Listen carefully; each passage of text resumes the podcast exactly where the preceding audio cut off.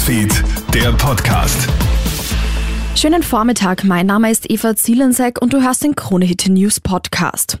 Lena Schilling, eine der bekanntesten heimischen Klimaaktivistinnen, könnte tatsächlich grüne EU-Spitzenkandidatin werden. Grünen-Chef Werner Kogler soll sich jedenfalls parteiintern für die 22-jährige Klimaaktivistin stark machen.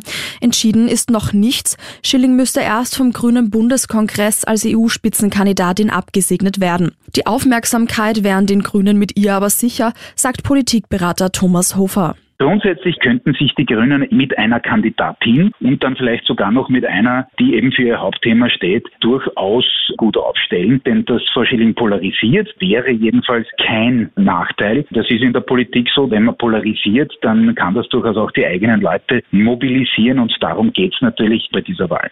Ex-US-Präsident Donald Trump hat die erste Vorwahl um die Präsidentschaftskandidatur der Republikaner für sich entschieden. Trump kommt bei den republikanischen Parteiversammlungen im US-Staat Iowa auf rund 51 Prozent der Stimmen. Die Vorwahl in Iowa markiert traditionell den Start ins US-Wahljahr. Diesmal mit eisigen Temperaturen von rund minus 25 Grad.